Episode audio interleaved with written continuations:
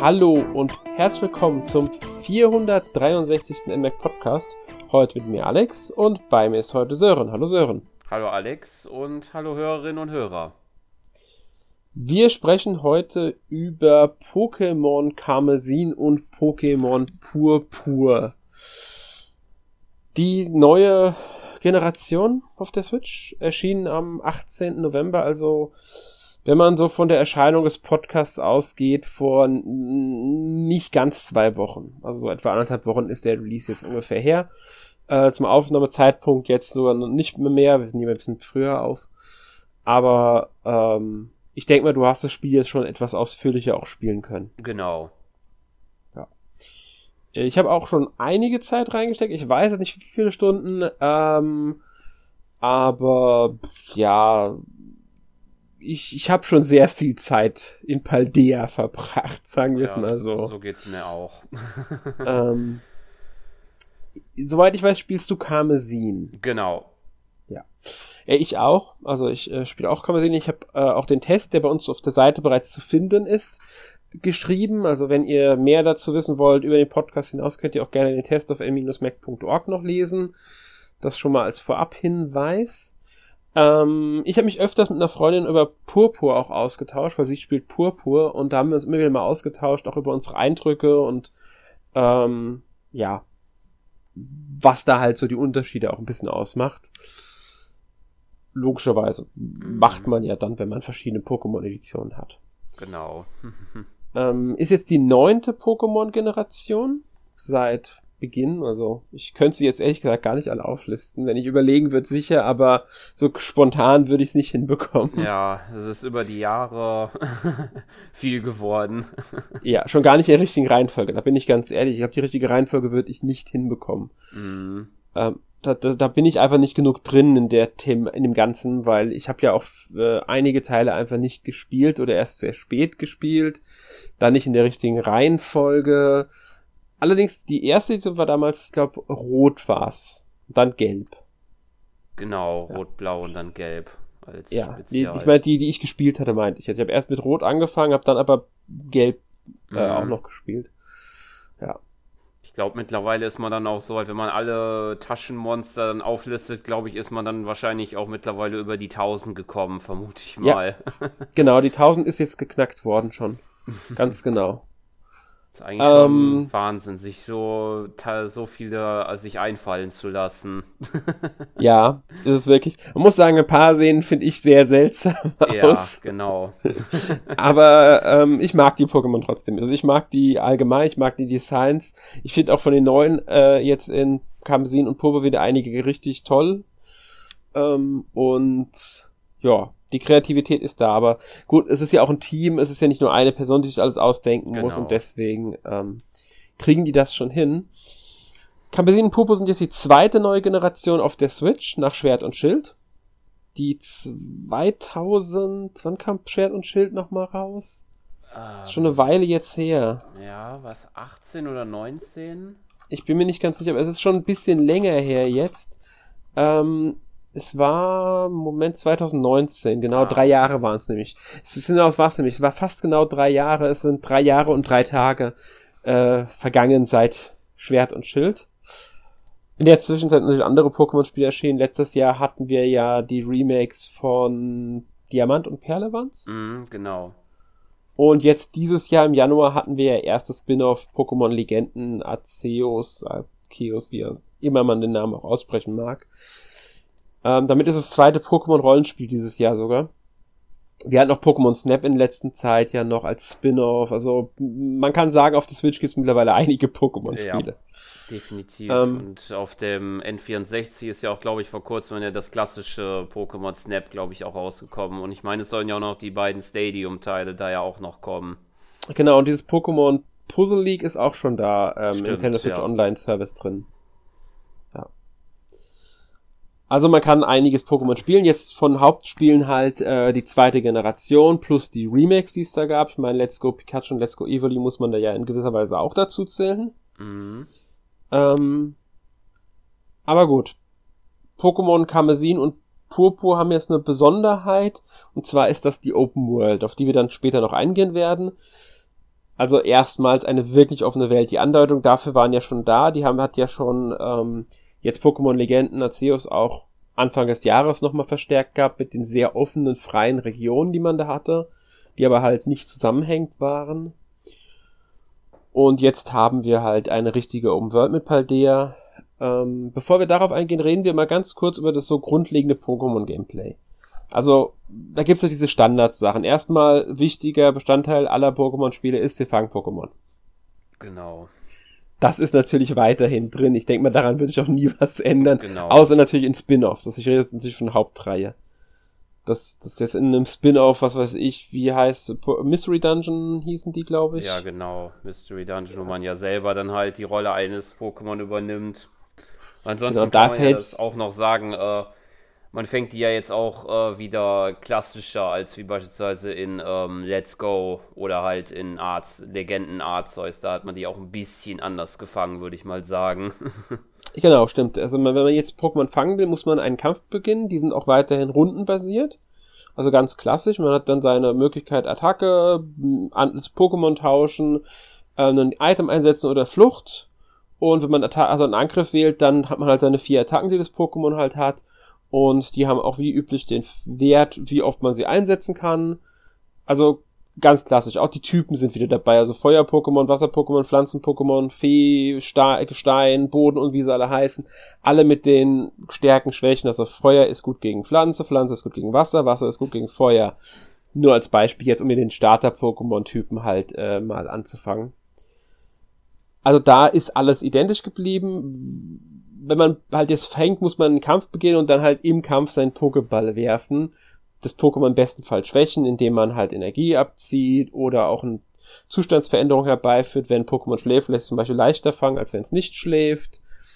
Äh, kann alles Auswirkungen haben. Natürlich gibt es dann auch wieder ganz viele verschiedene Pokebälle, von dem normalen Pokéball über den Superball, über den Hyperball, bis hin zum, ich weiß nicht, Nestball und äh, Flottball und wie sie alle heißen halt. Ja, genau. kennt man, denke ich, einfach mal so als Pokémon-Fan. Genau, alle mit verschiedenen Vorteilen in gewissen Situationen. Ja. ganz genau. Und ähm, soweit ist es ganz klassisch. Also ich muss sagen, hier fällt, muss ich schon mal einen kleinen Kritikpunkt anbringen.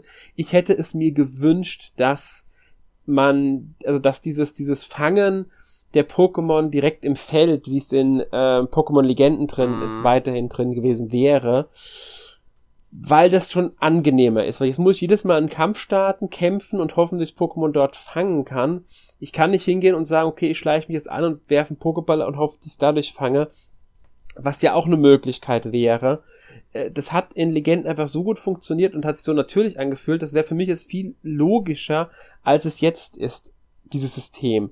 Ich kann verstehen, warum es nicht drin ist, weil das hier ist ein klassisches Pokémon-Spiel und wenn sie jetzt hier diese Mechanik auch drin hätten, dann würde sich äh, Pokémon Legenden nicht mehr von normalen Pokémon unterscheiden. Ich könnte mir vorstellen, dass wir neu weitere Pokémon Legenden Spiele sehen werden noch in mhm. Zukunft, äh, die dann diese Mechanik wieder drin haben werden. Genau, eine weitere Serie sozusagen. Genau, eine Aber weitere Unterreihe. Seite muss man natürlich auch sagen, ähm, der Hauptaugenmerk, weswegen man ja die auch fängt, also neben dem Kämpfen ist ja auch noch, dass man ja den Pokédex hat, das ist ja das äh, Lexikon, wo man die ja einträgt.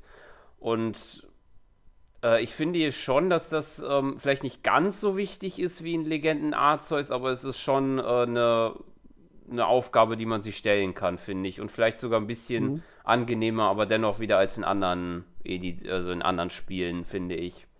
Ja, also ich finde auch den Pokédex, den finde ich diesmal sehr schön. Auch in der Gestaltung ist er sehr schön, mhm, weil der ja genau. ähm, so, so wie so ein Buchregal aufgebaut ist. Es ist eine App auf unserem, ich weiß ja, wie das Handy heißt, das wir haben. Wir haben eine Art Smartphone, das wir halt benutzen können. Das, ähm, und da, da ist, ist es so als App drauf, so wird es zumindest dargestellt im Spiel. Letztlich bedeutet, wir drücken einfach äh, die Minustaste und sind im Pokédex. Ähm, und das ist halt wie ein Buchregal dargestellt, weil ich es sehr schön finde.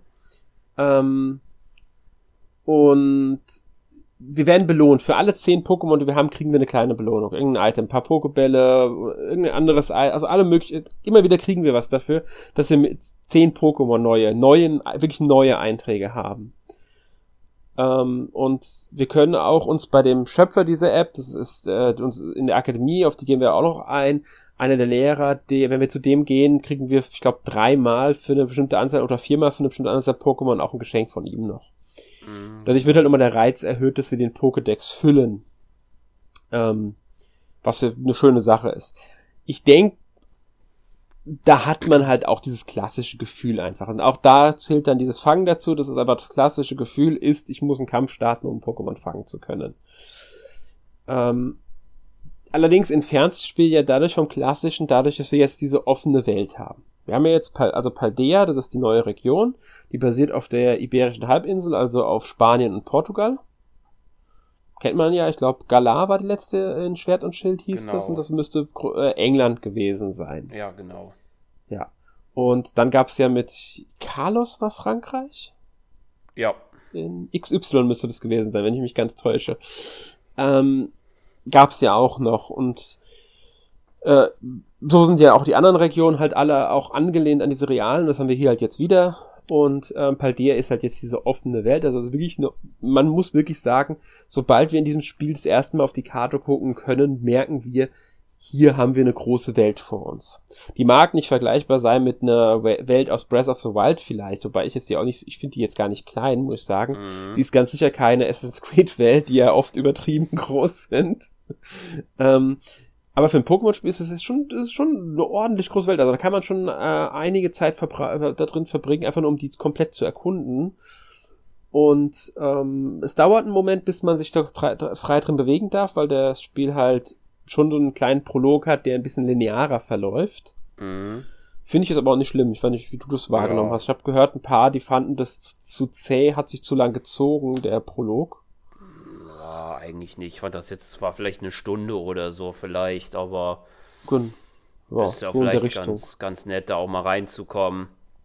Ja, also es ist, es ist halt auch deshalb wichtig, weil es mit der Geschichte halt einfach zusammenhängt. Also, genau. weil in, in, dem Spiel die Grundlage, auf die können wir schon mal eingehen, ist ja, dass wir uns der Akademie anschließen. Das müsste in äh, Karmesin die Orangen äh, Akademie sein und in Purpur die Traubenakademie, wenn ich es richtig im Kopf habe. Ja.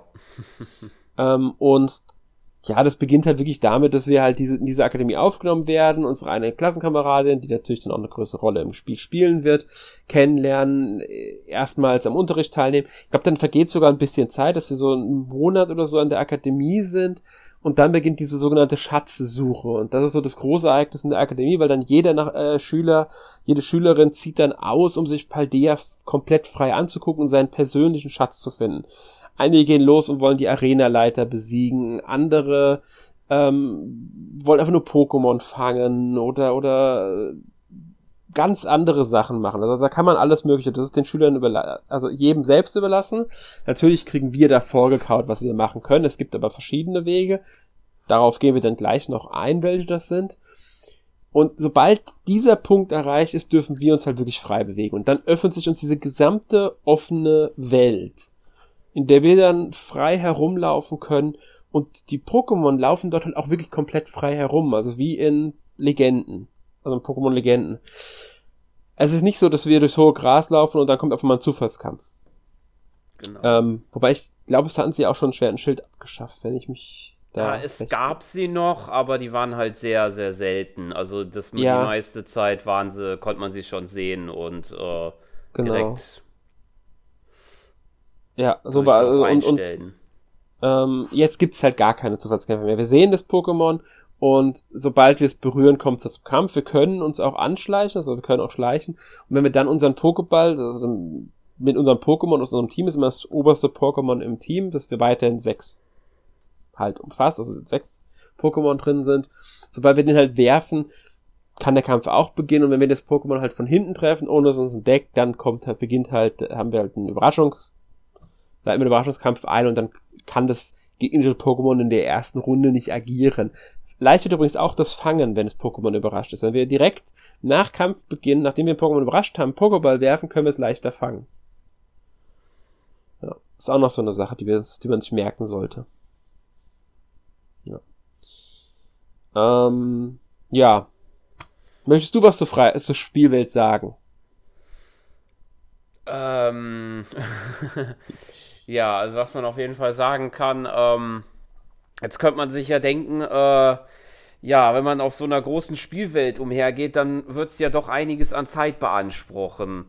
Man muss ja sagen, es ist ja doch ein ziemlich großer Schritt, den man gemacht wurde, weil ich fand wirklich äh, die Vorgänger, also Schwert und Schild, die waren im Vergleich dazu wirklich sehr lineal, linear.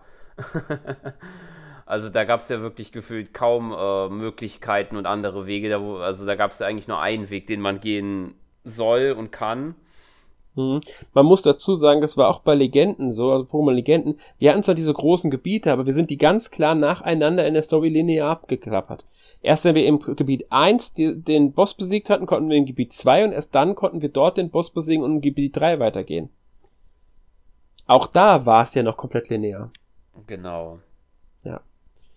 Ja, was ich eigentlich sagen wollte, damit wir die Welt ein bisschen schneller äh, bereisen können, Mhm. Weil ähm, das ist so das allgemeine Ding. Es gibt nämlich ein ähm, Pokémon in der, in der Welt, das nennt sich, ähm, also sagen wir es mal eher so, äh, das, was auf, oder auch schon groß auf den ähm, Covern der beiden Spiele drauf ist, nämlich in Karmesin namens Koraidon und in Purpur Miraidon, ähm, die halt das äh, Gefährt darstellen. Sie können ähm, nicht kämpfen, sondern halt sich erstmal nur für uns äh, als Reit-Pokémon dienen so, um halt, dass genau. schneller fortbewegen können.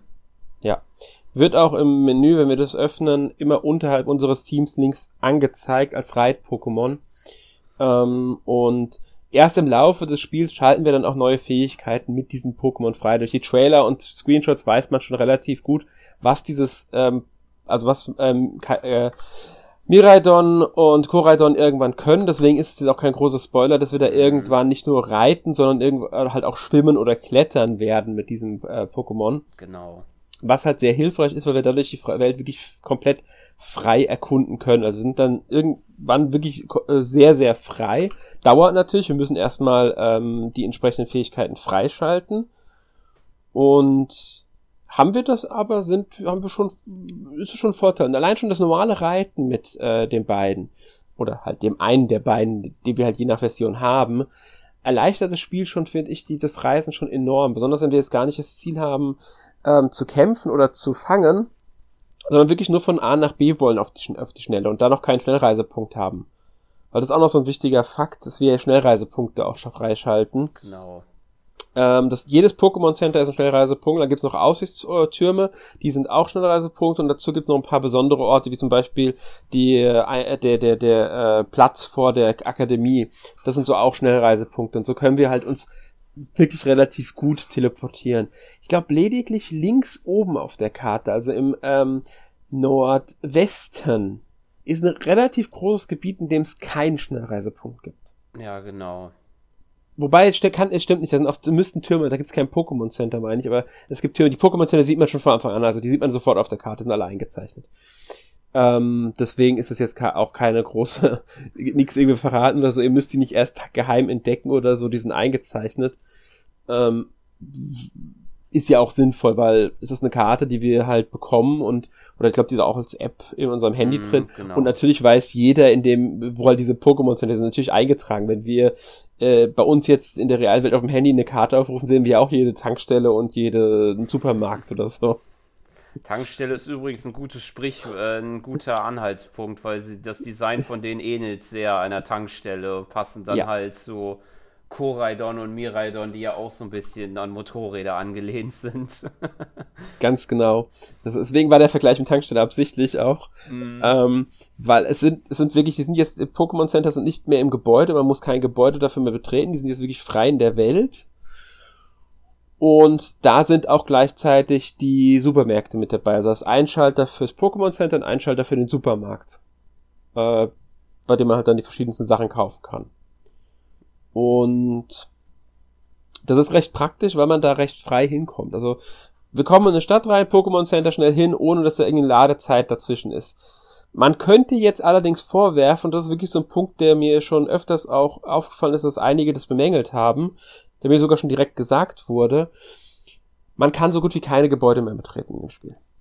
Ja, das stimmt. Also da beschränkt sich das Spiel doch sehr halt an die Außen Gebäude, äh, in die Außengebiete, wenn es jetzt nicht irgendwas Spezielles ist, wie ähm, die Akademie oder so. Das stimmt. Ja. Oder halt eine Arena oder genau. das eigene Zuhause. Ich glaube, viel mehr Gebäude gibt es auch gar nicht mehr betreten kann. Man kann die Akademie betreten, man kann die Arenen betreten und halt äh, das eigene Zuhause. Und ich glaube, das ist dann auch schon fast alles, was. Es gibt natürlich dann noch Höhlen, aber das, das sind ja keine Gebäude in dem Sinn, das gehört zur Spielwelt. Aber jetzt so klassisch, wie man es aus vielen Pokémon-Spielen kennt, dass man einfach jedes Wohnhaus betritt oder so, das gibt's halt nicht mehr. Und das fehlt anscheinend einigen. Auch das Design von den Arenen finden einige langweilig, weil jede Arena jetzt identisch aussieht und alles ist einfach nur noch ein Bürogebäude.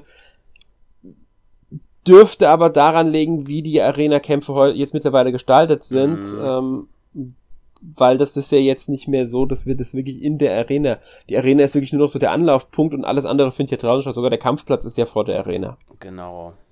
Und deswegen braucht man keine individuellen Arenen mehr, weil der Ort an sich ist ja das, was individuell sein muss. Und das ist jeder Ort für sich wirklich. Ja.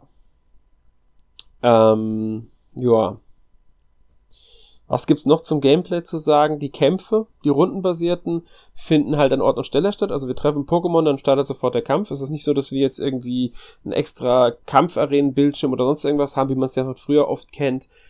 Nein, der Kampf wie in Le Le Pokémon Legenden startet dort, wo wir stehen. Fertig. Ja.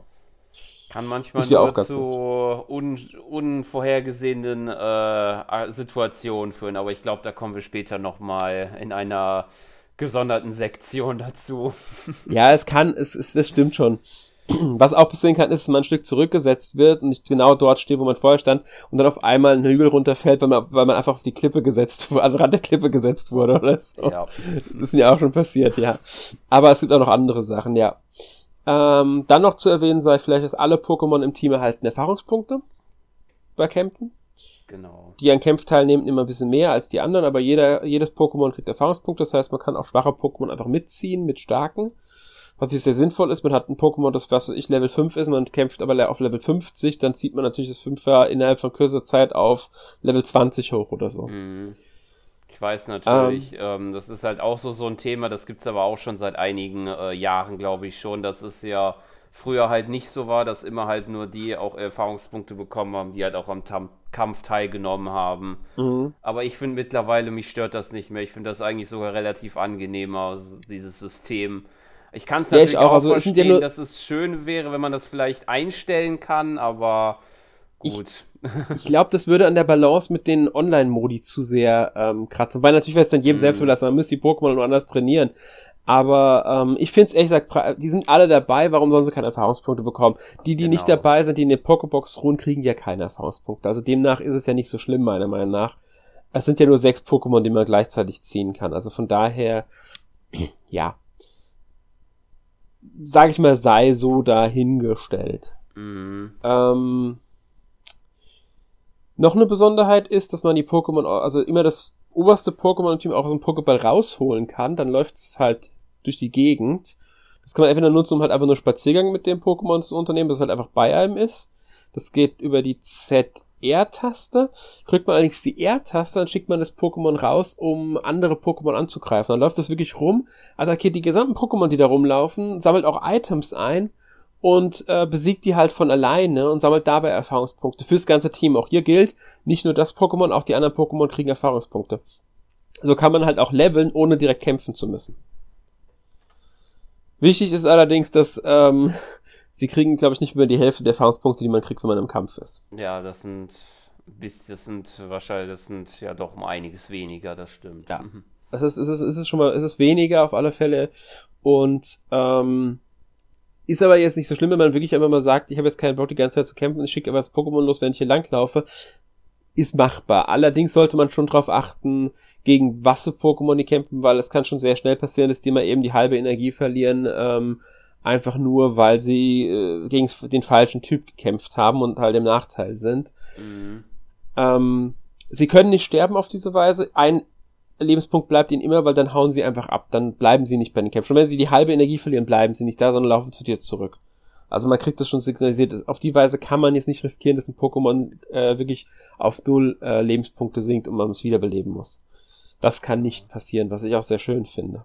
Was mir dazu noch einfällt, ja. auch noch, ähm, noch eine Kleinigkeit, die neu ist, dass man jetzt auch mit Hilfe eines Knopfdrucks dann auch die Pokémon wieder heilen kann. Man muss genau, nicht stimmt. mehr wie früher in dieses Menü gehen, dann extra einen gewissen Trank auswählen und wenn der jetzt okay war, dann will ich den nochmal, wenn das nicht gereicht hat, sondern man kann einfach die Minustaste, das ist glaube ich, dann drücken und dann wird das Pokémon automatisch wieder vollgehalten. Ich glaube, da gibt es dann am Anfang wird auch gezeigt, dass es so eine Reihenfolge gibt, welche Items zum Heilen zuerst genutzt wird. Ja, ich glaube, man kann sogar einstellen irgendwie, dass man sagen kann, was genutzt werden soll. Bin mir nicht mehr sicher. Ähm, aber ja, die Reihenfolge ist halt im Endeffekt standardmäßig ist die die klassische, das von schwächsten Trank bis zum stärksten Trank genau. benutzt wird. Erst wenn alle schwereren Tränke aufgebaut sind, nutzt er die stärkeren Tränke. Da muss man halt dann abschätzen, ob sich das lohnt, weil ähm, dann verbraucht der schon mal zwei äh, normale Tränke, um das aufzufüllen, was einen stärkerer Trank auffüllen würde. Und manchmal rechnet sich das halt einfach nicht. Da muss man schon ein bisschen auch ins Auge drauf haben. Außerdem werden Statusveränderungen nicht gehalten. Also ist das Pokémon vergiftet, paralysiert oder so, muss man das trotzdem noch von alleine ja, machen. Und Wiederbeleben geht so auch nicht. Aber sonst kann man wirklich einfach im Menü ähm, die Minustaste drücken, wenn man auf dem Pokémon ist und dann wird das geheilt automatisch. Ja, das ist schon sehr praktisch. Ähm, eine der vielleicht größten Neuerungen jetzt in dem Spiel ist dann noch während der Kämpfe die Terra-Kristallisierung. Mhm. Äh, die ersetzt die, wie hieß es jetzt immer in Schwert und Schild, dieses das Gigantismus, Gigant. Ja, Gigantamax oder so, das ist eher nur der englisch gesprochene Begriff. Ja. Ich weiß nicht, ob es einen deutschen richtigen gibt, aber irgendwie sowas war das auf jeden Fall, wo die dann genau. für eine gewisse Zeit auf riesige Größe äh, gewachsen sind. Ja, und das gibt's halt jetzt nicht mehr. Dafür Terra kristallisieren die Pokémon. Da kriegen wir auch sehr früh im Spiel so einen Orb für, den wir ein einziges Mal nutzen können. Danach müssen wir ihn erst wieder beim Pokémon Center aufladen. Deswegen sollte man den auch wirklich taktisch einsetzen. Ähm, auch Gegner können das nutzen, also die Arenaleiter nutzen das zum Beispiel alle. Und ähm, da müssen wir halt wirklich aufpassen, wann wir das einsetzen, weil dadurch wird erstmal ein Pokémon deutlich stärker es kristallisiert, also es sieht dann aus wie so eine Kristallsammelfigur, wie sie, was weiß ich, in den 60er, 70ern, 80ern gab, weiß nicht, ob die sogar noch in 90ern, aber ich, es sieht aus wie so eine Kristallfigur. Ich finde die ganz schick eigentlich. Mhm. Ähm, es kann sogar sein, dass ein Pokémon dadurch einen anderen Typ hat. Ähm, weil, also wenn man jetzt bis, glaube bis Ende März ist es, sich über die Geschenkfunktion im Spiel, übers Internet, ähm, die also einmal auslöst, dann kriegt man ein Pikachu geschenkt, das meine ich Lufttyp noch zusätzlich hat und mhm, halt genau. äh, als Terra-Typ Luft hat und nicht Elektrizität.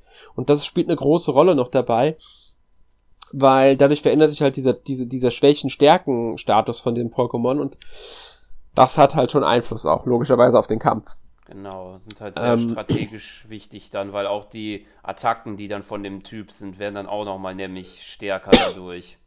Genau. Beispielsweise im Fall dieses Pikachus, dann, wenn es eine Flugattacke dann einsetzt, wird die dann nämlich nochmal stärker dadurch. Ja, genau das ist es eben. Und das ist, das, deswegen muss man da auch schon so ein bisschen überlegt vorgehen.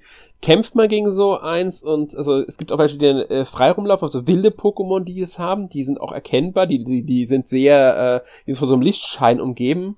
Anders als Shiny, es sind keine Shinies, das sind abnehmen, bevor man sie überhaupt fangen kann. Ja. Und dann gibt es noch die Terra Raids.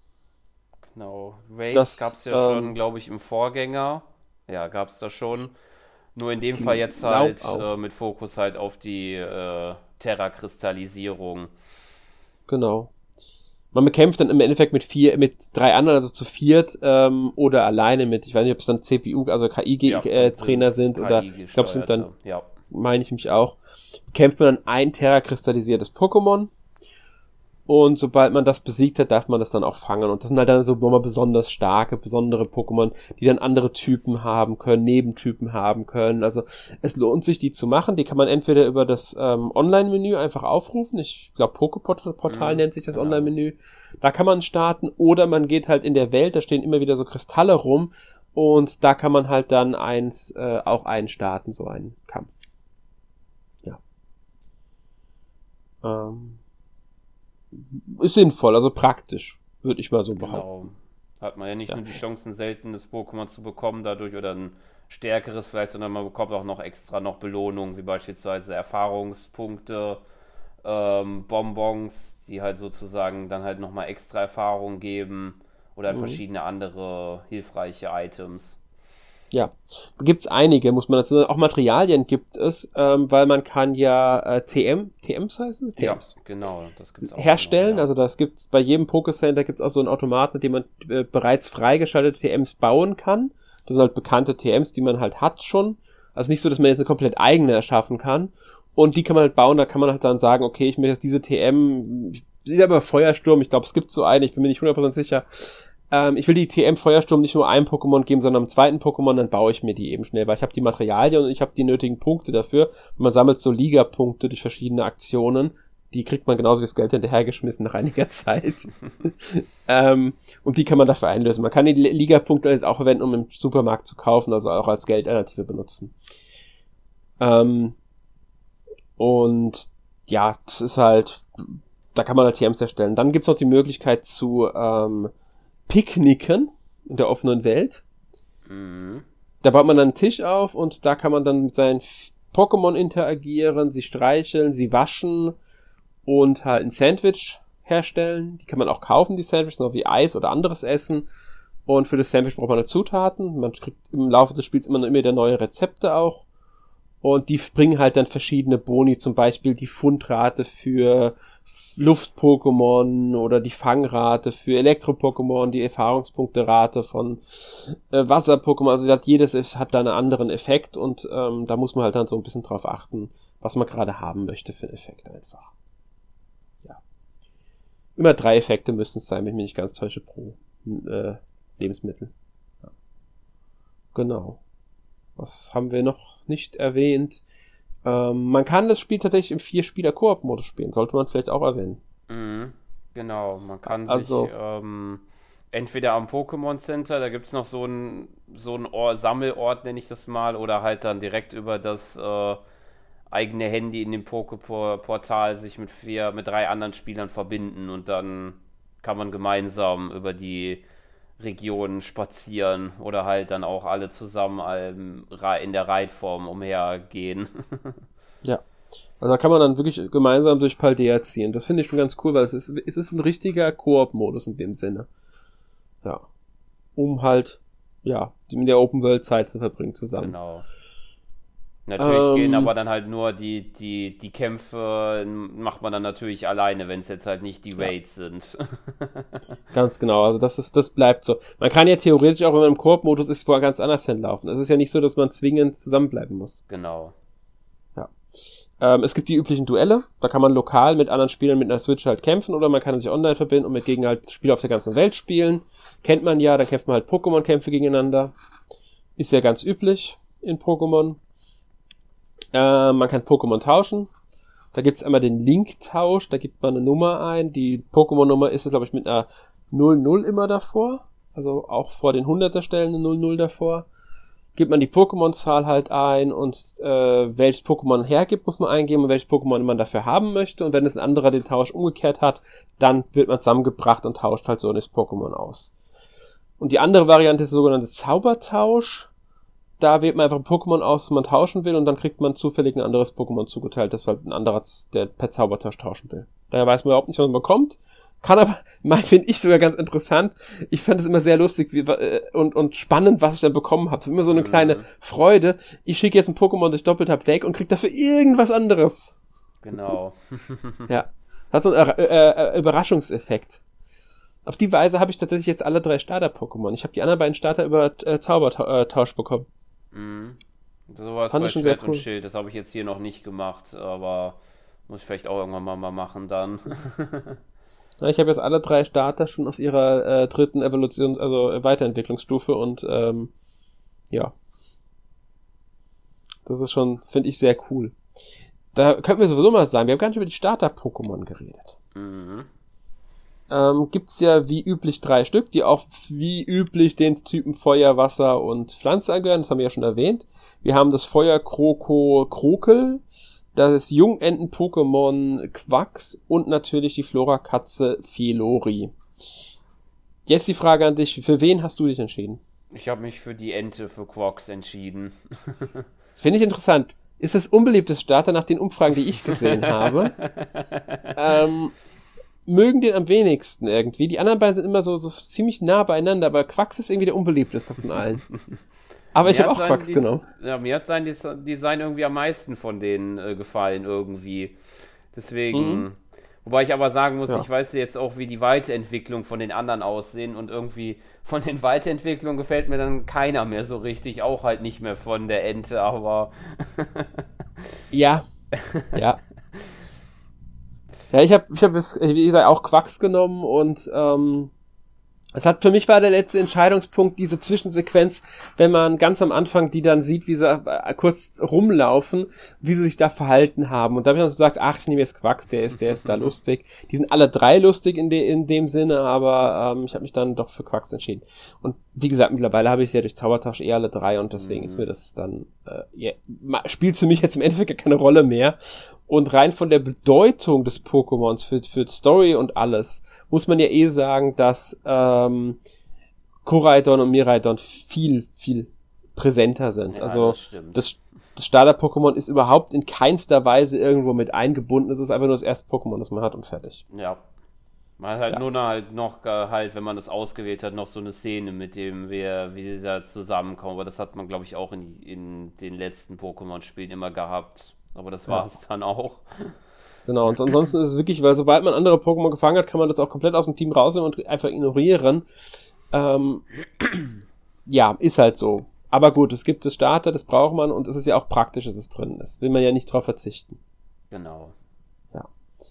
Ich überlege gerade, ob wir noch irgendwas Wichtiges vergessen haben, bevor wir uns dann mal den äh, Geschichten widmen. Ach ja, genau, die Akademie. Genau. In, in der Akademie das können wir. ein guter Punkt, um darüber dann überzuleiten. genau. Wir beginnen ja anfangs als Schüler, Schülerin in dieser Akademie. Und ähm, dort können wir einmal verschiedene Räume besuchen und dann auch mit dem äh, Lehrper also Lehrpersonal zu sprechen und mit einigen wenigen anderen Figuren, vor allem äh, die Lehrer und Lehrerinnen, die halt da unterwegs sind. Das ist auch teilweise ganz äh, gar nicht so unrelevant, weil man sich halt einfach besser mit denen anfreundet, mehr über sie erfährt und das, das kann auch, je nachdem wie weit wir im Spiel fortgeschritten sind, können auch dann neue Unterhaltungen zustande kommen. Außerdem dürfen wir am Unterricht teilnehmen. Mhm. Hast du schon aktiv am Unterricht teilgenommen oder eher so das links liegen lassen? Ich habe schon an den Unterrichten teilgenommen, aber jetzt noch nicht, ähm, noch nicht so viel. Das muss ich vielleicht noch nachholen oder so, weil im, im Prinzip, zumindest kam es dir bisher so vor, ist es dann einfach nur ein kleines Mini-Quiz, sage ich mal, wo man dann halt so ein bisschen äh, von Wissen gefragt wird, was dann einen ja. weiterbringt. Wie beispielsweise, glaube ich, gibt es einen, wo man dann halt nach einem Typ äh, gefragt wird und dann halt, äh, was das bringt, wenn man dann halt im Typ Vorteil ist, ist halt dann natürlich, dass die Angriffe doppelt so stark sind. Ganz genau, sowas in der Richtung sind die meisten davon. Also es ist immer so, dass die, äh, dass man halt einen kleinen Vortrag, das dauert nicht lange, so eine Szene, äh, bekommt und man muss halt dann eine Frage beantworten, ähm, die entweder so allgemein Wissen, sagen wir mal, zu Pokémon abfragt, was man halt so weiß, oder halt etwas ist, was kurz vorher erwähnt wurde. Relevant wird das Ganze dadurch, dass man nach drei Unterrichtsstunden in einem Fach eine Zwischenprüfung ablegen muss. Da muss man dann fünf Fragen beantworten und wenn man drei davon richtig beantwortet, besteht man die Prüfung und dann bekommt man halt eine Belohnung von der äh, dafür, dass man die Prüfung bestanden hat. Mhm. Ich glaube, wenn man dann wieder drei weitere absolviert hat, müsste dann die, die, die, die halt die Hauptprüfung kommen und da muss man dann sogar vier von den Fragen richtig beantworten, um die zu bestehen.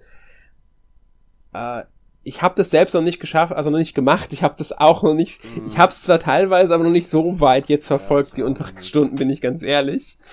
Ähm, da man aber, wie gesagt, auch mit den Lehrern dann ähm, sich mehr unterhalten kann, könnte ich mir schon vorstellen, dass auch das dann da reinspielt, wie weit ich im Unterricht bei der jeweiligen Person bin, kann mit darüber entscheiden, wie weit ich mich im Gespräch mit der Person halt äh, anfreunden kann und zusätzlich, ich krieg halt Belohnung. Also ist es, ist es eine Art Nebenhandlungsstrang, ein weiterer, der jetzt nicht zu einem der drei Hauptstories äh, gehört, genau. gehört, wenn man so möchte. Ich muss aber auch dazu sagen, äh, wenn wir gleich dahin kommen, es ist jetzt nicht so, dass ich jetzt gemerkt hätte oder so, dass ich äh, ohne diese Belohnung, die man jetzt da eventuell bekommen könnte, da gar keine Chance hätte, die zu bestehen oder so. Nein, die Belohnung, die man für Unterricht bekommt, sind einfach nur irgendwelche Items, ist so klar, genau. ganz normal. Ich weiß gar nicht, was das ist. Das kann man, ich glaube, es können Pokebälle sein, das können äh, diese Erfahrungspunkte-Bonbons sein. Ich glaube, sowas in der Richtung war das. Nichts groß Besonderes ja, genau. ist das jetzt. Also nichts, was man jetzt zwingend braucht oder so. Deswegen sage ich, es ist ein Nebenhandstrang, den man mitnehmen kann, aber nicht muss. Ich hab's, ich fand es ganz interessant, das äh, rauszufinden dann noch, dass das, also was das wirklich bringt und auch, dass ich mich mit den Lehrern wirklich sinnvoll unterhalten kann, aber man muss es halt machen wollen. Es bringt, der, gibt der Welt halt nochmal so ein bisschen Lebendigkeit dazu, weil genau, man hat das halt, ja. Was wir noch vergessen haben, sind die Kleidungsstücke, also es gibt, ähm, man kann sich umziehen.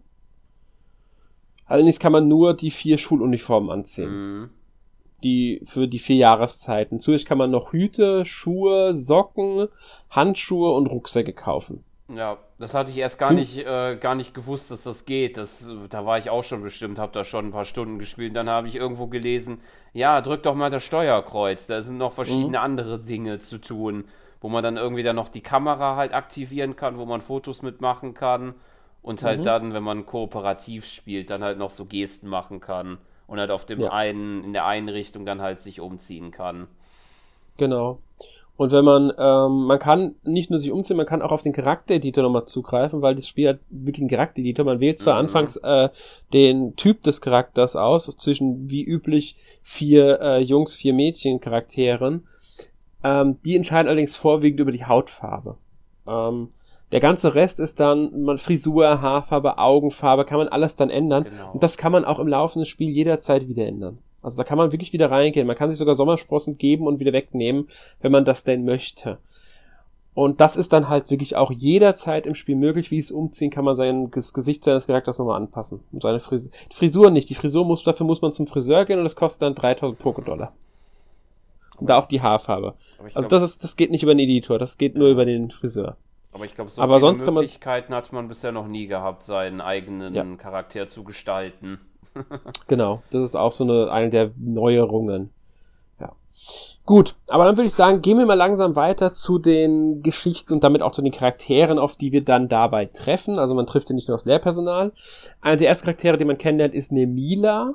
Das ist äh, eine andere Schülerin, eine Freundin von uns dann auch und ich würde sagen so der Rivale, die, also die Rivalin im Spiel. Genau. Ähm, damit passt es, dass sie eng verbunden ist mit dem sogenannten Weg des Champs. Das ist das Klassische. Wir gehen die acht Arenen ab, besiegen die Arenaleiter und äh, wollen uns dann am Ende der äh, Pokémon-Liga stellen. Genau.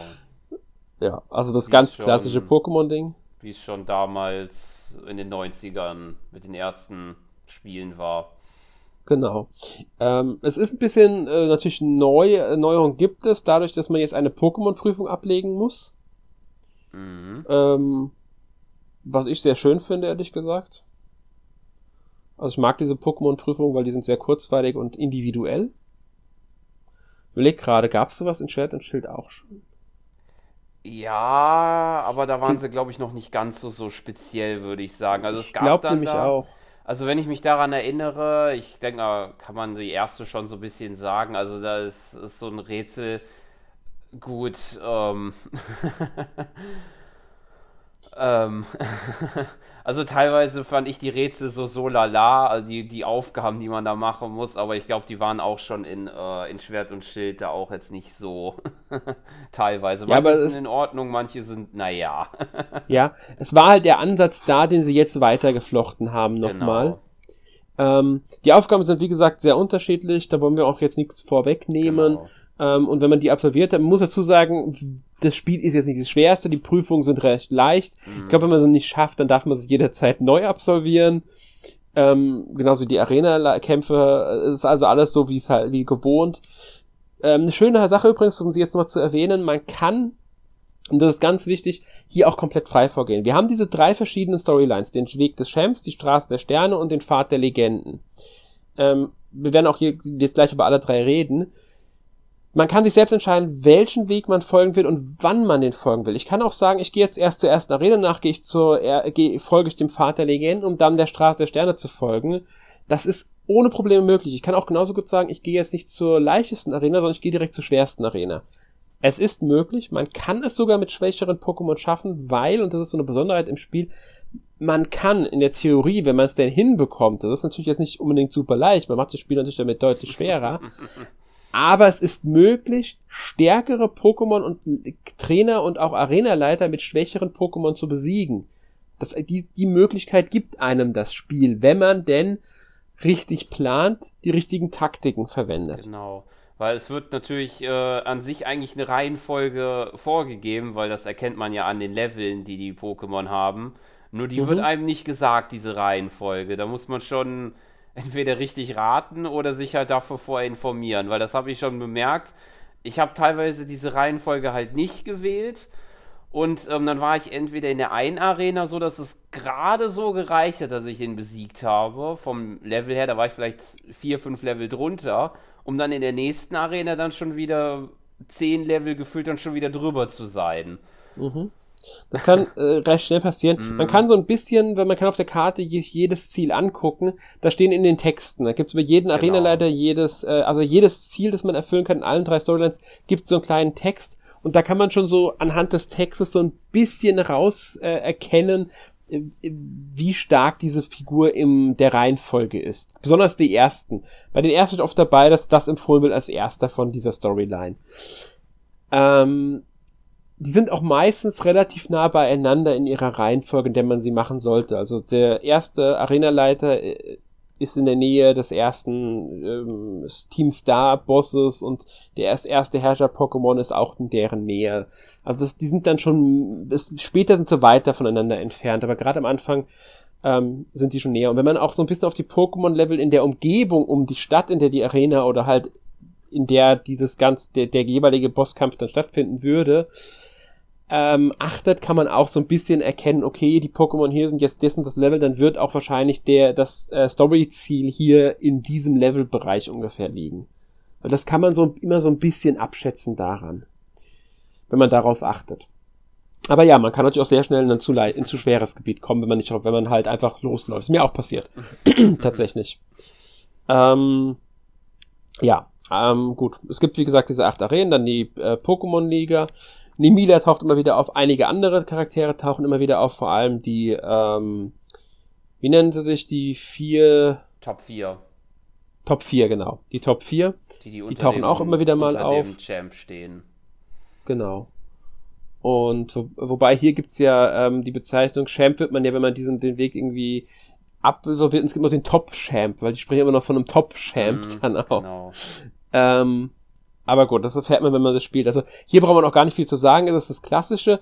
Ich muss sagen, ich mocht, mag die Charaktere hier recht gerne. Ich mag Nemila. Ähm, die gibt mir, also es gibt mir genug Motivation, um hier auch durch das Spielen zu wollen. Ja. Ich mag die Arenen. Ja, ja. ich auch. Ja. Manche Charaktere waren halt so ein bisschen, sind halt eigen, aber das gehört ja auch so ein bisschen dazu. Also vor allen Dingen die Arenaleiter, die acht, die haben schon teilweise ihren eigenen Charakter. ja. Es ist zum Teil auch recht, äh, auch ein bisschen witzig natürlich. Und deswegen, auch genau. Nemila hat ihre sehr, ich sag mal, sie ist sehr individuell. Ja. ähm, also das, den Weg kennt jeder, da braucht man nicht groß drüber reden. Der nächste wäre dann der, die Straße der Sterne, das ist schon ein bisschen besonderer. Das genau. Ding ist ähm, mit Team Star, also dem kennt man ja, es gibt immer ein gegnerisches Team in den Pokémon-Spielen, hier ist es Team Star verknüpft und auch mit der Akademie, weil Team Star besteht aus, man könnte sagen, Rowdies der Akademie, wenn man so mhm. will. Ähm, also hm? ja, und würde auch schon mal so viel sagen, dass es eigentlich der wirkliche Modus, äh, ja, wobei, also aber der nächste, der dritte hat auch noch mit Story zu tun, aber die beiden haben mehr mit Story zu tun, würde ich eher sagen, als der Weg des Champs. Ja. Weil da kämpft der man Weg des Champs eher mehr. ganz, Ganz genau. Der Weg des Champions ist halt wirklich so einfach nur das persönliche Ziel, ich will zum Champion werden. Die anderen beiden sind so die Geschichten wirklich in diesem Spiel, die individuellen, weil der Weg des Champions, den kennt man aus jedem Pokémon-Spiel. Straße der Sterne ist, de, ist die Geschichte, die mit der Akademie verknüpft ist weil halt auch Team Star ähm, von Akademie ist. Es geht dann so los, dass äh, also wir, wir treffen schon sehr früh auf Team Star und dass die halt versuchen, eine Schülerin dazu zu bringen, sich ihnen anzuschließen. Wir verhindern das. Das ist jetzt auch kein Spoiler. Und dann werden wir von jemand anonym äh, benachrichtigt, dass wir uns, doch Team Star, äh, Operation Stardust anschließen sollen, um das Team Star zu bezwingen. Dafür müssen die, die fünf Lager der äh, von Team Star aufsuchen und dort die Bosse besiegen ähm, weil in der Codex steht halt drin, wenn sie besiegt wurden, müssen sie ihren Bossstatus abgeben. Und dafür müssen wir aber immer auch erst jedes Lager absolvieren. Kannst du dir mal erzählen, wie das denn passiert, wie man so ein Lager absolviert, dass man gegen den Boss kämpfen darf? Ja, also zuerst ähm, ist halt ein Türsteher vor diesem Lager, den man erst besiegen muss. Das ist halt ein ganz einfacher Kampf. Äh, dann äh, geht man in dieses Lager rein. Da muss man dann eine Aufgabe lösen, nämlich innerhalb von 10 Minuten 30 Pokémon besiegen der Team Star-Mitglieder. Aber halt jetzt nicht, dass man sich denken könnte, das sind jetzt äh, Reihenfolge von Kämpfen, sondern man macht das, ähm, wie wir das schon vorhin besprochen haben, dass es die Möglichkeit gibt, dass die Pokémon man wählt halt die ersten drei im Team aus und die ziehen dann selbstständig durch. Also relativ selbstständig und müssen die dann halt automatisch besiegen. Es gibt halt da, glaube ich, drei Kommandos, die man geben kann. Also ausstürmen, zurückziehen.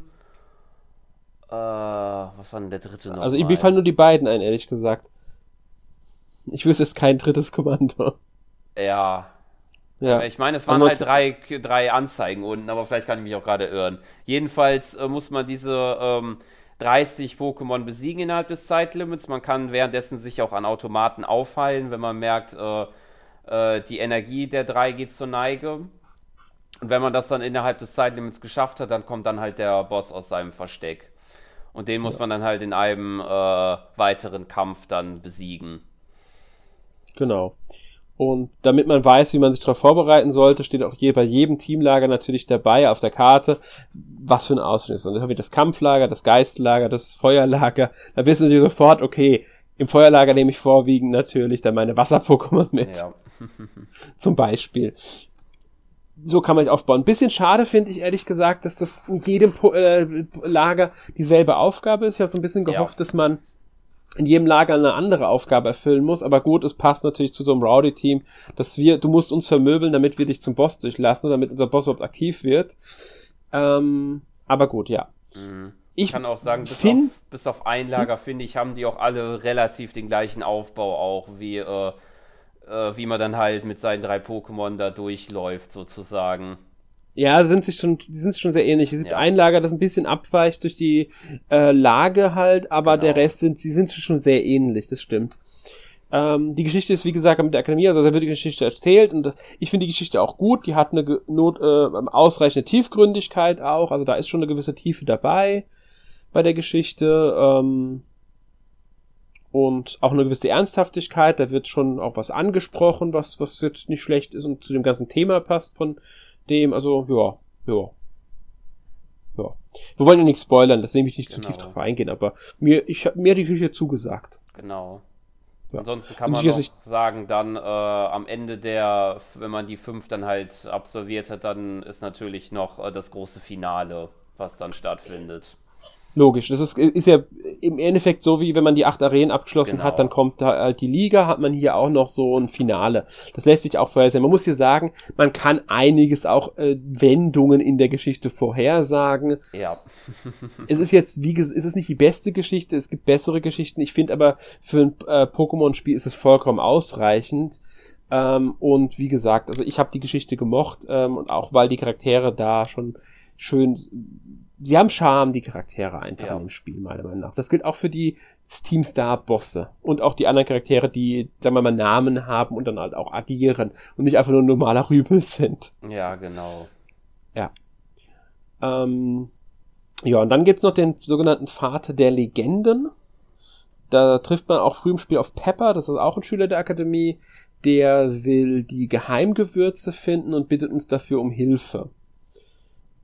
Und ähm, dafür müssen wir halt auf verschiedene Orte, sind auch wieder fünf, wie bei äh, Straße der Sterne, fünf Orte aufsuchen, an denen sich die verbergen sollen. Allerdings finden sich dort auch die sogenannten Herrscher-Pokémon.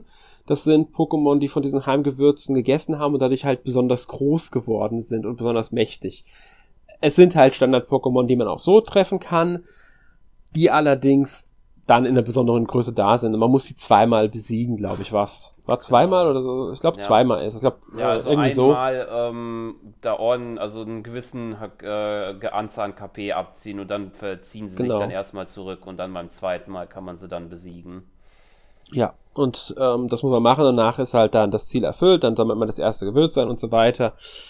Äh, und diese Geschichte ist äh, dann halt mit dem jeweiligen Professor, der Professorin des Spiels verknüpft, weil die spielen diesmal nicht so eine ganz große Rolle. Das erste mhm. Starter-Pokémon, also Starter-Pokémon kriegen wir vom Direktor der ähm, Akademie und für den Pokédex unser Klassenlehrer zuständig.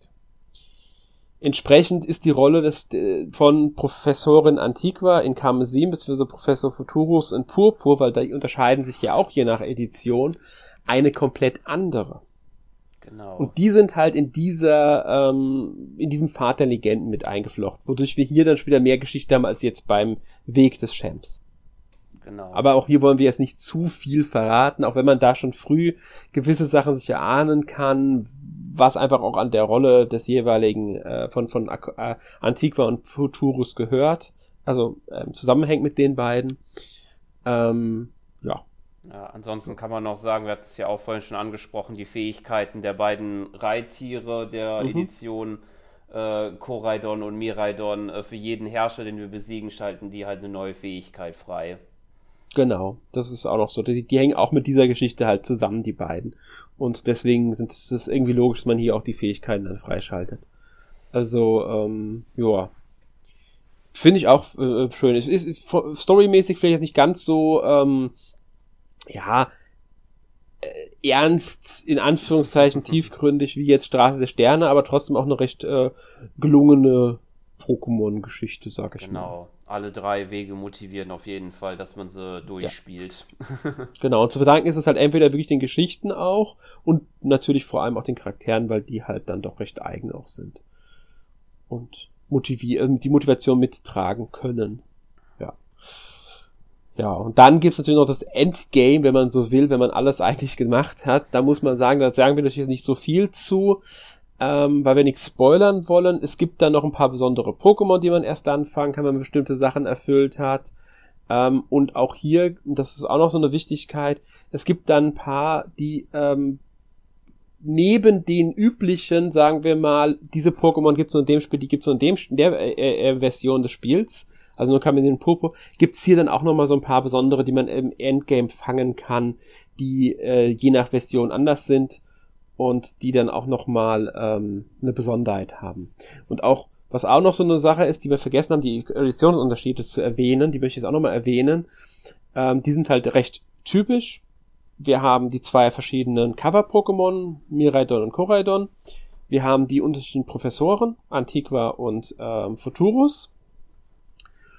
Und ähm, die Ausrichtung des Spiels ist ein bisschen anders, sagt man gerne. Das hat Nintendo sehr früh gesagt, das merkt man auch an äh, Miradon und äh, äh, Koraidon.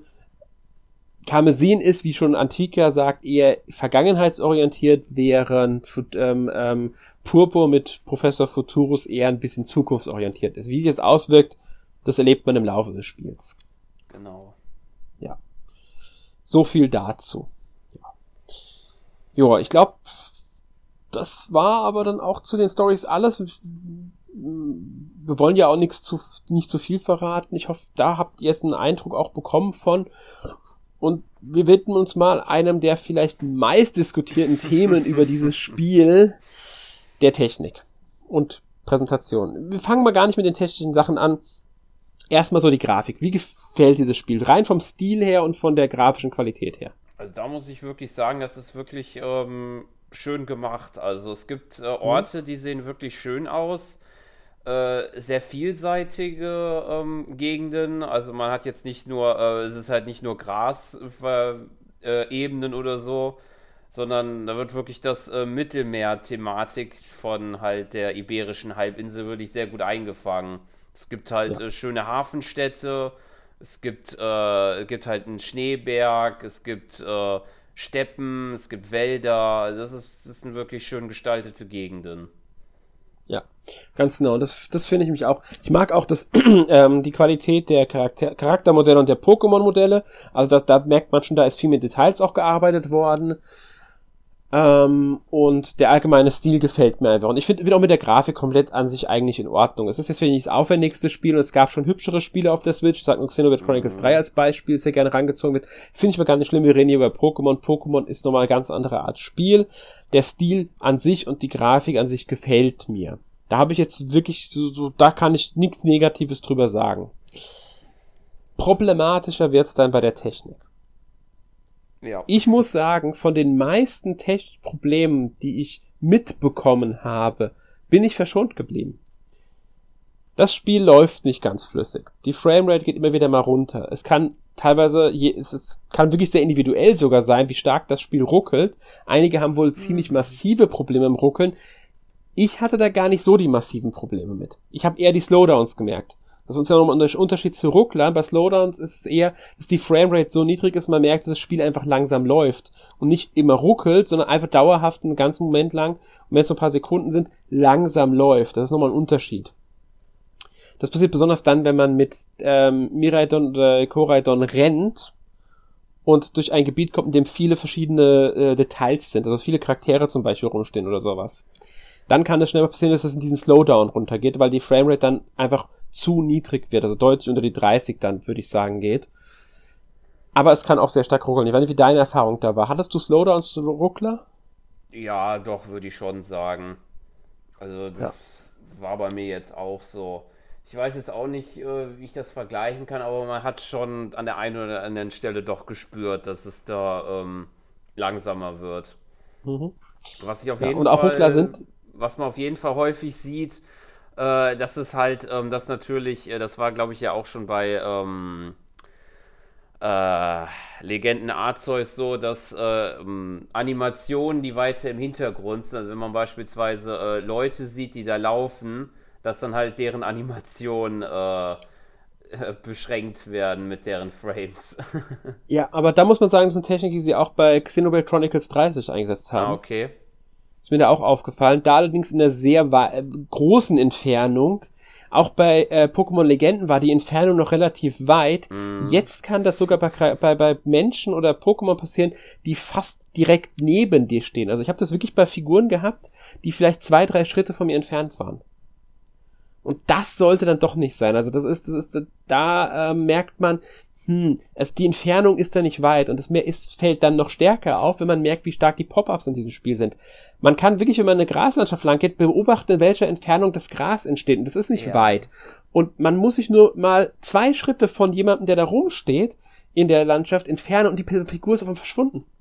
Mm. Und taucht dann wieder auf, wenn man wieder zwei Schritte näher geht. Ja. Das ist, das ist halt ein, so, da merkt man, hm, hm, hm, da, die Weitsicht ist einfach nicht so gegeben. Genau, ein lustiges Beispiel habe ich da auch noch dazu.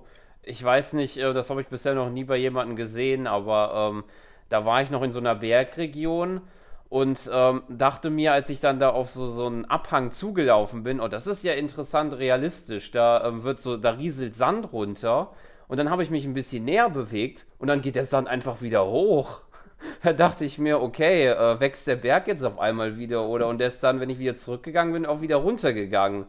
Das war auch ein interessantes Phänomen, dachte ich mir.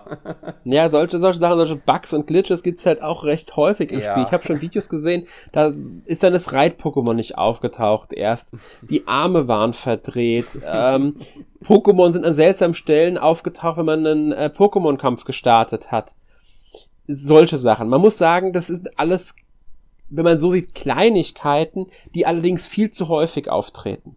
Ja. Da liegt das Hauptproblem in der Häufigkeit, weswegen der Zustand einfach nicht in Ordnung ist. Es darf diese Häufigkeit darf nicht gegeben werden, diese Regelmäßigkeit. Wenn das mal passieren würde, würde auch keiner sich darüber beschweren. Auch die Pop-ups wären an sich nicht so schlimm, wenn sie nicht in dieser Heftigkeit passieren würden. Ich persönlich muss sagen, mein Spielspaß hat das überhaupt nicht eingeschränkt.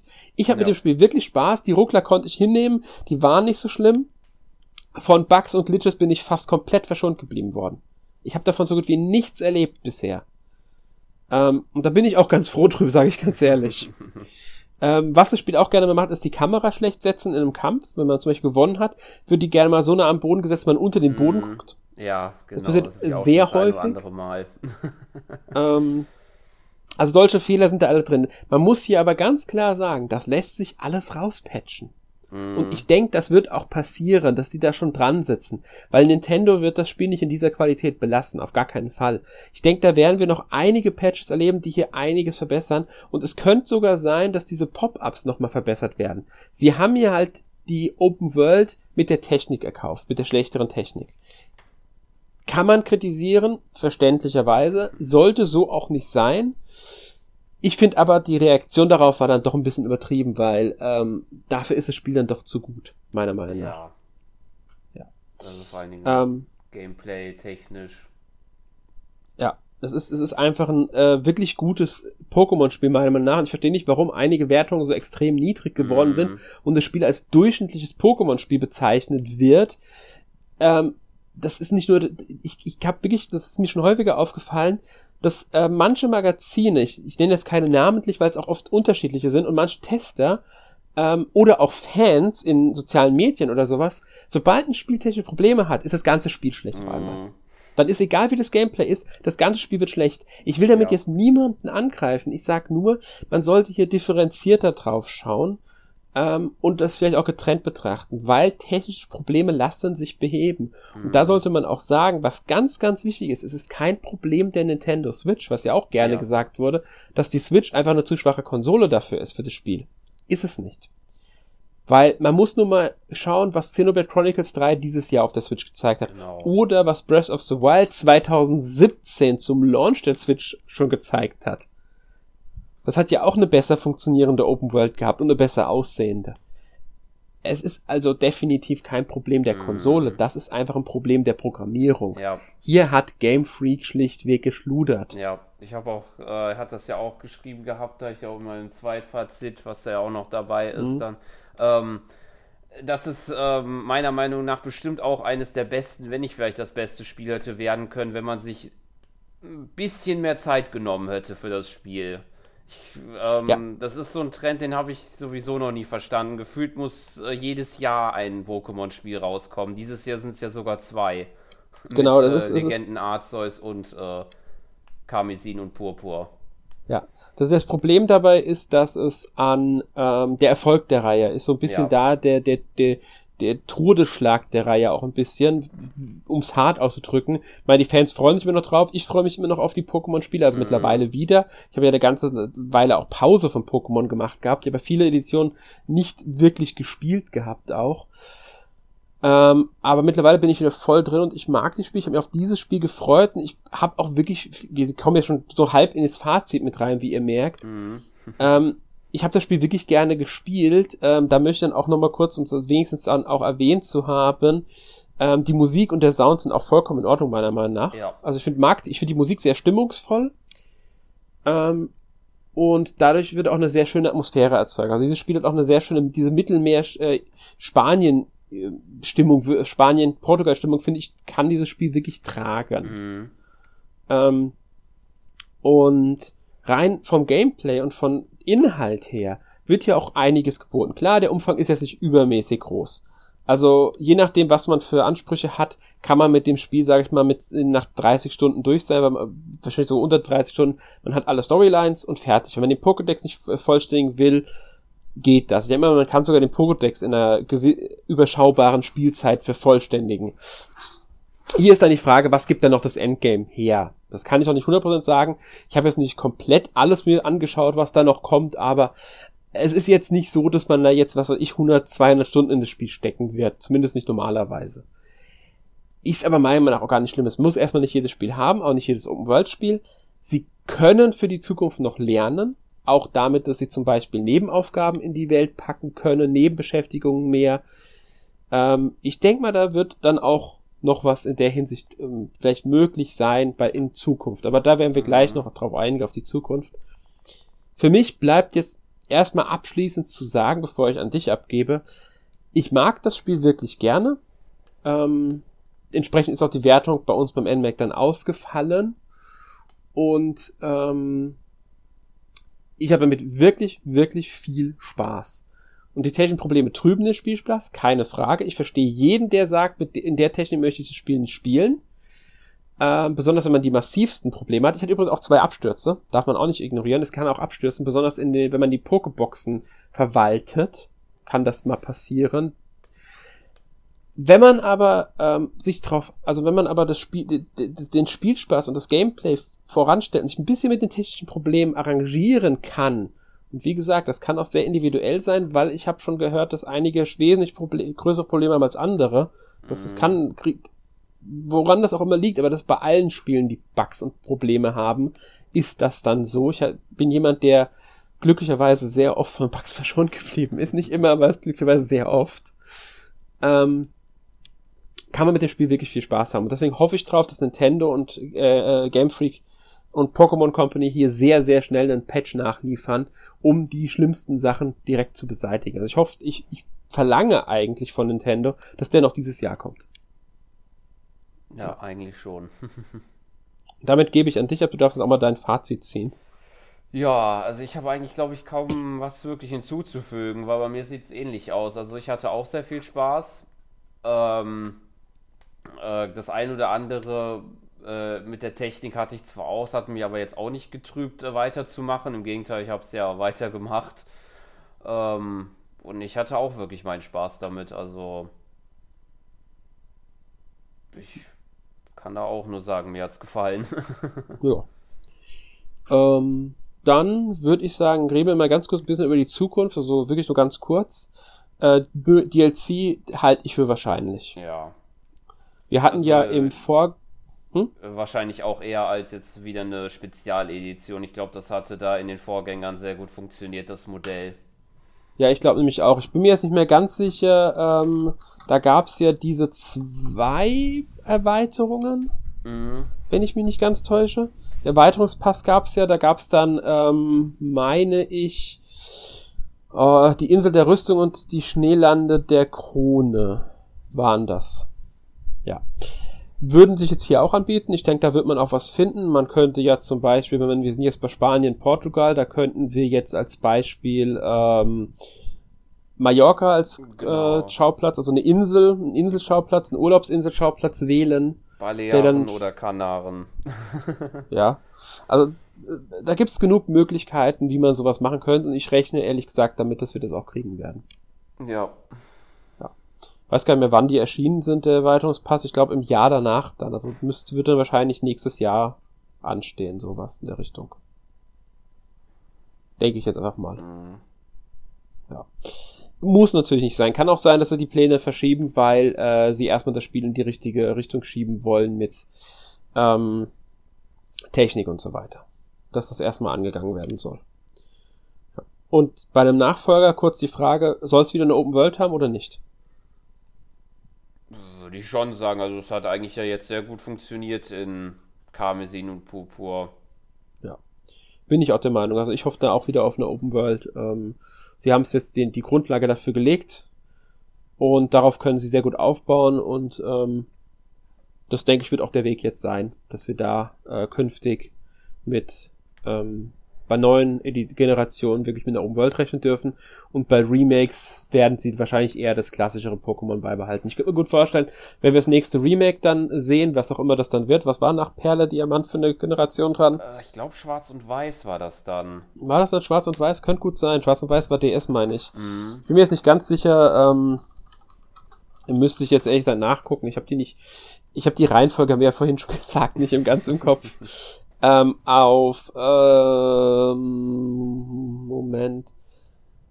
Wir hatten gesagt, wir wollen nach Diamant und äh, Dings gehen. Oh Gott, das ist gar nicht so einfach, ähm, sich das in Erinnerung zu rufen oder nachzuschauen auch. Wir hatten Diamant Perl, danach kam Platin logischerweise, dann kam Hard Gold Soul Silver als Remake. Schwarz-Weiß war's, ja, genau, Schwarz-Weiß. Also wer schon weiß, wahrscheinlich so das nächste Remake und da denke ich, könnte ich mir, also ich könnte mir vorstellen, dass es dann ähnlich wird wie jetzt äh, das Remake von Diamant und Perle, dass wir dann auch wieder diese klassische Sicht von äh, isometrischer Draufsicht haben und so weiter und dass die Remakes eher den Weg gehen werden, während die Hauptteile den Weg von Karmesin Purpur gehen und dann kriegen wir immer noch so Legendenteile dazu als Zwischenspiel. Mhm. Das könnte ich mir so für die Zukunft von Pokémon vorstellen. Und dazwischen noch ganz andere Spiele, wie ein neues, was weiß ich, Mystery Dungeon, ein weiteres Snap und, oder die denken sich was komplett Neues aus. Genau. Ja. Gut. Damit sind wir mit dem Thema durch. Ich hoffe, wir konnten euch Pokémon Karmesin und Pokémon Purpur ein wenig näher bringen. Ähm, und vielleicht habt ihr jetzt trotz der ganzen äh, technischen Sache ja auch ein Interesse dran. Vielleicht habt ihr auch ganz andere Erfahrungen gemacht als wir. Schreibt uns gern eure Meinung zu den Spielen, zu den technischen Problemen und was auch immer in die Kommentare. Wir sind da wirklich dran interessiert, das mal auch zu erfahren, wie ihr denn mit den Spielen bisher klarkommt, wie euch die Spiele gefallen. Ähm, ja. Und damit kommen wir zur obligatorischen Abschlusskategorie. Sören, was hast du denn letzte Woche gespielt? Ja, ich habe die Woche aus Zeitgründen nicht so viel anderes gespielt, außer Pokémon Karmesin und Purpur. Was ich aber noch gespielt habe, ist äh, weiter bei Mario und Rabbit Sparks of Hopes. Weil sie da ja ähm, ja auch, glaube ich, vor kurzem ja schon ein bisschen ge was gesagt haben zu dem DLC und Season Pass, mhm. der ja nächstes Jahr kommt. Und ich glaube sogar schon relativ am Anfang soll der erste kommen. Ich glaube, im Januar steht mhm. da das erste an. Ja, ja das aber, das, ich glaube, der erste ist aber nur dieser, dieser Turm da, dieser Herausforderungsturm. Mhm. Der erste größere DLC müsste, wenn ich mich nicht ganz täusche, erst im Sommer dann anstehen. Aber ich bin mir jetzt nicht ganz sicher, aber da kriegen wir ja dann einen komplett neuen Planeten dazu sogar. Genau. Ja, ja. also hauptsächlich glaube ich da ein bisschen weitergemacht. Und so. sonst hatte ich keine Zeit für was anderes. oh, ich habe ähm, auch ein bisschen was anderes wie vorwiegend Pokémon, muss ich, sage ich ganz klar. Da habe ich am meisten Zeit reingesteckt die Woche. Ähm, nochmal. Ist und außerdem habe ich noch äh, Vatura Betterer Lost Haven gespielt. Das ist ein Indie-Action-Rollenspiel, isometrische Draufsicht. Ähm, hat mir gefallen, finde ich schön. Ähm, sieht auch schick aus. Ähm, ja.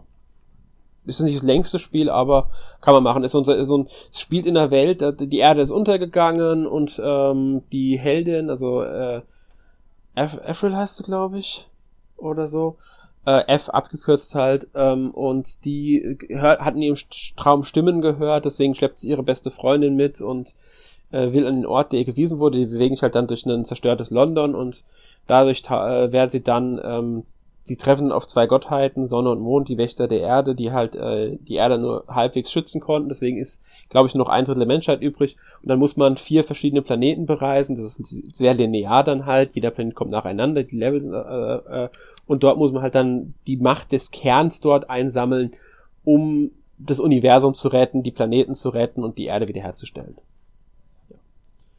Hat ein actionreiches Kampfsystem, eine schöne Story, äh, macht Spaß. Ja, kurzweiliges Spiel. Äh, außerdem habe ich noch The Eternal Cylinder gespielt. Weiß nicht, ob dir das was sagt? Mm, nee. Das ist schon letztes Jahr, also ähm, September, 3. September 2021 ist das für PC, PlayStation 4 und Xbox One erschienen. Jetzt im Oktober, ich glaube am 18. hat es dann noch eine PlayStation 5 und Xbox Series X Version bekommen. Ich habe es auf der PS5 jetzt gespielt. Das ist, ähm, ja, wie beschreibt man das am besten? Man könnte es als Survival Adventure am besten bezeichnen.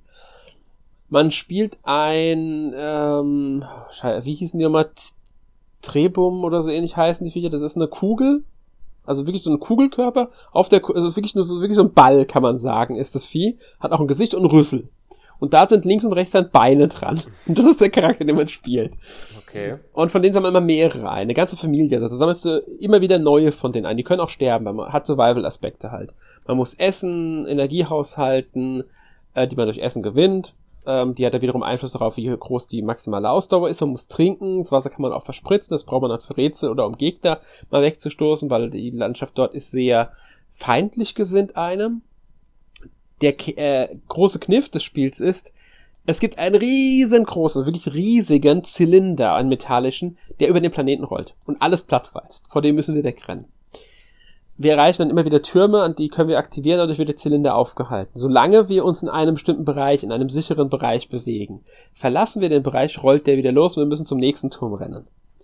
Also wollen wir natürlich den Bereich möglichst alle Aufgaben erfüllen. Da gibt es dann Schreine, an denen wir uns aufleveln können, ähm, oder an denen wir Gestorbene äh, von uns wieder wiederbeleben können oder sie in eine Cloud hochladen können, um sie zu sichern, dass sie nicht verloren gehen weil es gibt auch eine begrenzte Anzahl, wie viele wir auf einmal in der Gruppe haben können.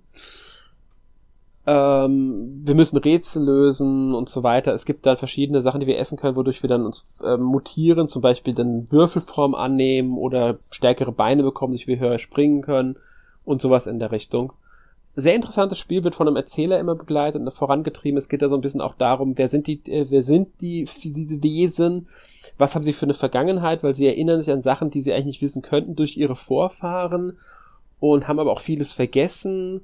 alles sehr surreal. Da sind dann Gegner, das sind dann ähm, äh, eine Mischung aus einem menschlichen Oberkörper und einem Auto, die uns mit, die uns jagen. Die Scheinwerfer sind dann halt, äh, wenn die uns sehen mit ihren Scheinwerfern, ja, greifen die uns an. Da laufen riesengroße eiartige Wesen rum, die nach unten ein riesiges Maul haben.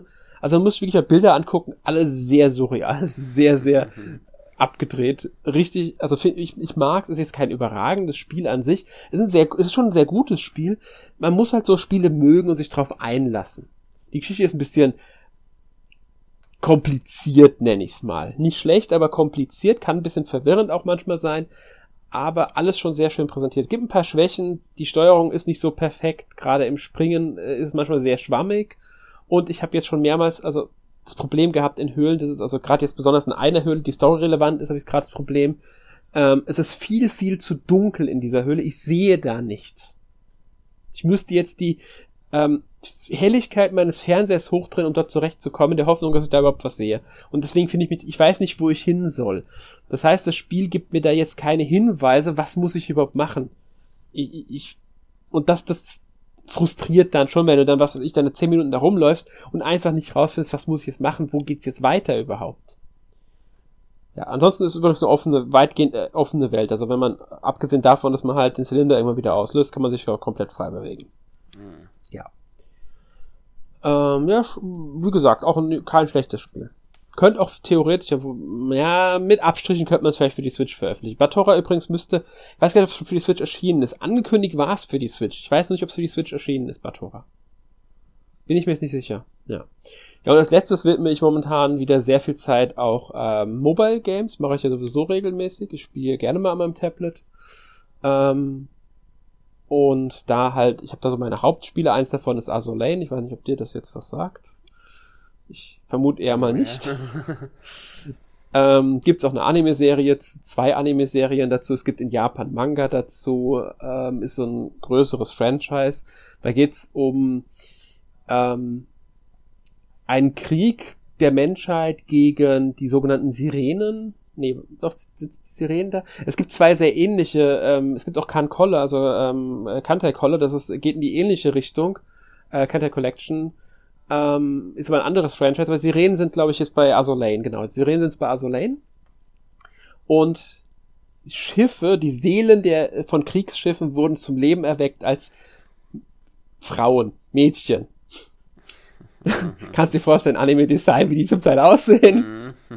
Kennt man ja. Ähm, und da lebt man, da, da gibt's halt, das ist halt, Gameplay-mäßig ist es eigentlich Shoot'em Up. Sidescrollender Shoot'em Up. Man, man Schiff, spielt halt immer drei von diesen Schiffen. Es gibt noch drei Schiffe, die hinten, also eine Sechserflotte spielt man immer. Drei Schiffe fahren mit, die haben dann Sonderfähigkeiten, die man aktivieren kann. Und drei Schiffe sind aktiv, die steuert man dann halt auch wirklich. Und dann schießen die halt auf die Gegner und man muss halt dadurch, äh, ja, die Gegner besiegen, die da sind und die Level schaffen. Und dabei wird auch eine Geschichte erzählt. Es gibt immer wieder Events und so weiter. Und momentan, deswegen erwähne ich das überhaupt, dass ich das spiele, ist ein Event mit ähm, einer meiner absoluten Lieblings-JRPG-Reihen. Und zwar mit Atelier Riser, also Atelier-Reihe ist meine, eine meiner Lieblingsreihe und es ist jetzt speziell mit Atelier Riser 2 und dem nächstes Jahr im Februar erscheint Atelier Riser 3. Dadurch kann man jetzt als Event-Charaktere, Charaktere, also Riser, Claudia äh, und andere Charaktere halt jetzt in diesem Spiel freischalten. Und weil ich schon öfters über Atelier hier gesprochen habe und vielleicht ein paar wissen, dass ich diese Reihe mag, wollte ich auch mal erwähnen, dass es da jetzt dieses schöne Crossover bei Azulane gibt. Ist ein Free-to-Play-Spiel mit den üblichen Gacha-Mechaniken und überhöhten Preisen für Premium-Währungen und was weiß ich. Kennt man ja. Ich habe noch nicht einen Cent im Spiel ausgegeben, sollte man dazu sagen. Also ich spiele zwar meine Mobile-Spiele, aber ich habe noch nie Geld in einem Mobile-Spiel ausgegeben. Also das ist für mich immer ganz wichtig. Solange ich ein Mobile-Spiel spielen kann, ohne Geld auszugeben, spiele ich. Sobald ich merke, ohne Geld komme ich nicht weiter, breche ich das Spiel ab. Mhm. Deswegen spiele ich auch Fire Emblem Heroes. Ja. Ja. Gut, das war dann aber auch alles, was ich jetzt heute ähm, noch erwähne. Und damit sind wir mit dem Podcast für heute durch. Nächste Woche im Podcast Nummer 464 gibt es dann Tactics Ogre Reborn. Bis dahin verabschieden wir uns. Wir wünschen euch noch einen schönen Abend, schönen Tag, wann auch immer ihr das hier hört. Bis zum nächsten Mal. Tschüss. Tschüss.